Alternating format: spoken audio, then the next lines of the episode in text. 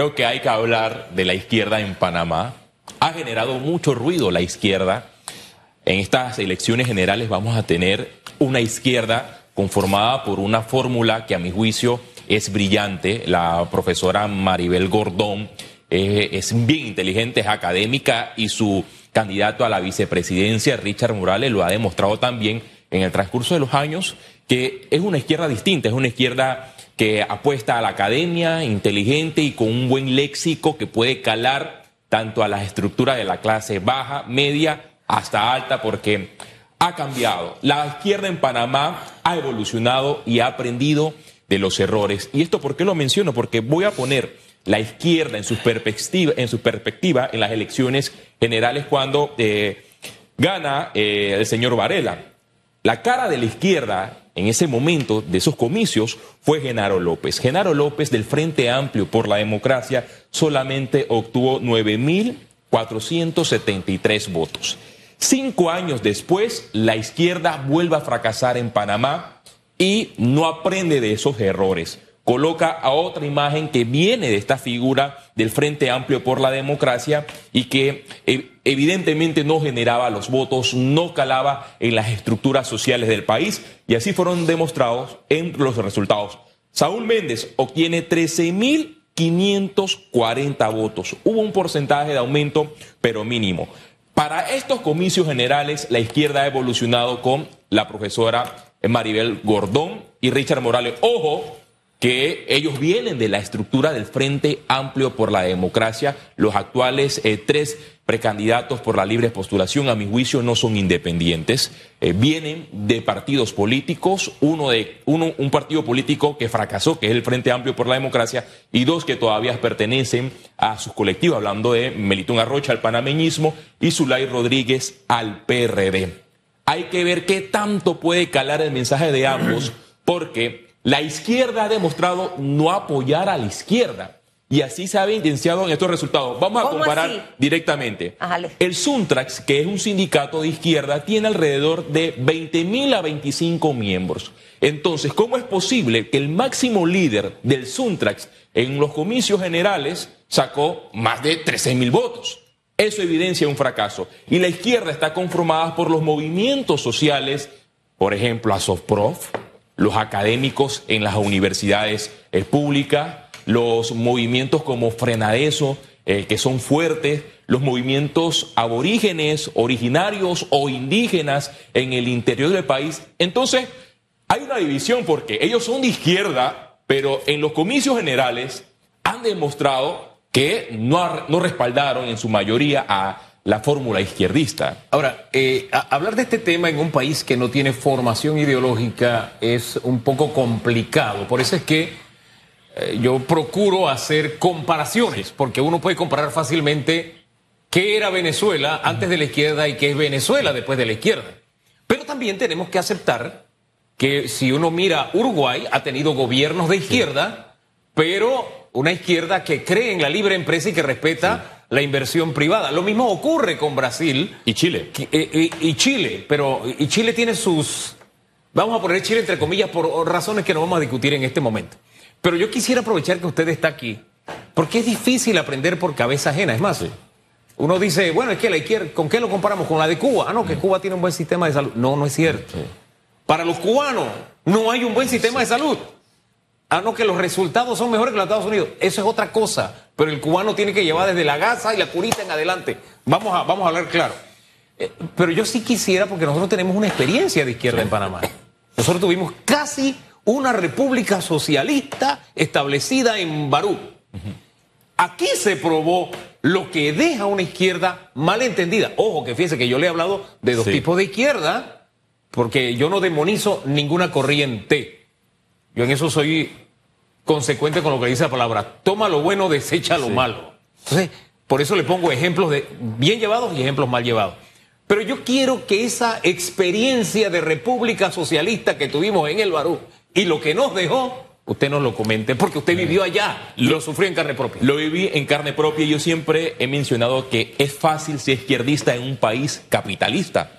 Porque eh, no estás en Venezuela, no estás en Nicaragua, no estás en estos eh, regímenes eh, corruptos, que tienen a las personas arrinconadas.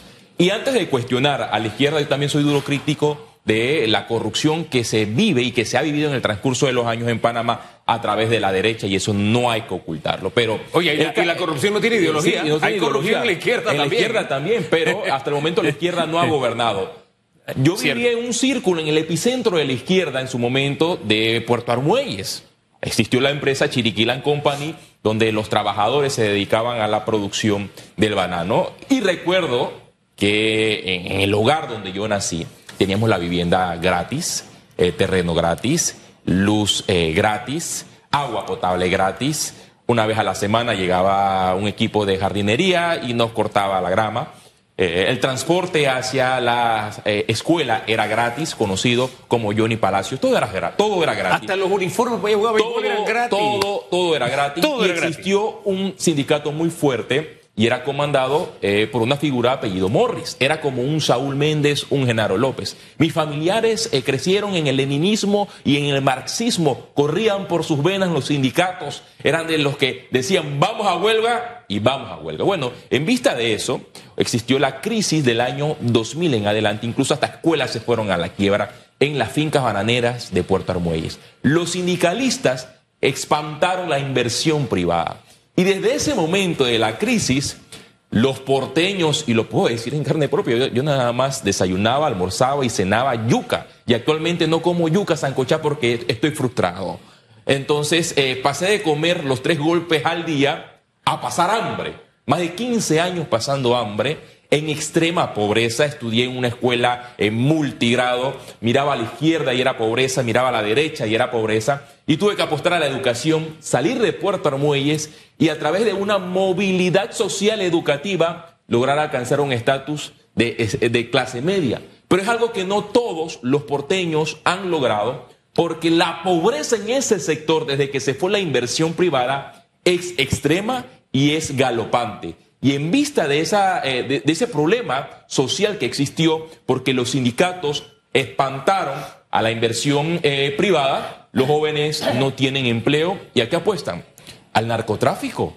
Yo tengo eh, compañeros de escuela y del colegio que hoy en día están condenados por casos de narcotráfico. Entonces ahí inició un problema de una república pequeña, socialista, leninista, marxista, y que nadie me puede decir algo porque yo lo viví en carne propia en Puerto Armuelles porque crecí en un hogar que era de lo que apostaba al leninismo, marxismo, al tema de los sindicatos y a la revolución y esa revolución lo que hizo fue provocar un fracaso que todavía no tiene solución específicamente en las fincas bananeras de Puerto Armuelles. Y, y, creo que es interesante lo que planteas y al final en algún momento y de verdad es parte del compromiso que vamos a hacer aquí evaluar los pros y los contras, como le decía Aida Michelle. No es que ninguno de los dos sistemas sea el perfecto, ¿me entiendes? Pero es reconocer en qué ha fallado el sistema derechista, por llamarlo de alguna forma, o cuáles son las fallas del sistema de izquierda y fortalezas de ambos. Yo creo que al final lo que necesitamos encontrar es un, un modelo sencillo que creo que ya está en otras partes del mundo y que pareciera que Latinoamérica sí se ha dejado absorber precisamente por un modelo que tiene a Latinoamérica como la tiene y por eso es que tenemos tanta corrupción y una serie de factores.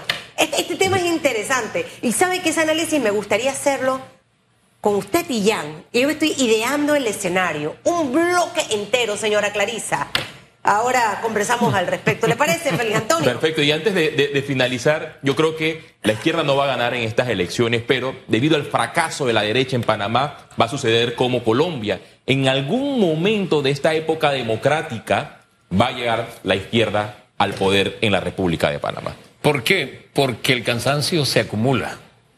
Porque si no se corrigen las distorsiones de mercado que hay en Panamá, vamos en ese mismo camino porque si no combatimos la corrupción, si no acabamos con el juega vivo de los políticos que utilizan, mira, son como la, ay, ya es el tiempo de irnos, que utilizan cualquier esquicio para meterse y ser disque de libre postulación cuando realmente representan partidos. Si nos dejamos de esos juega vivos, si no dejamos esos juega vivos a un lado, va a llegar el momento en que la izquierda nos va a alcanzar.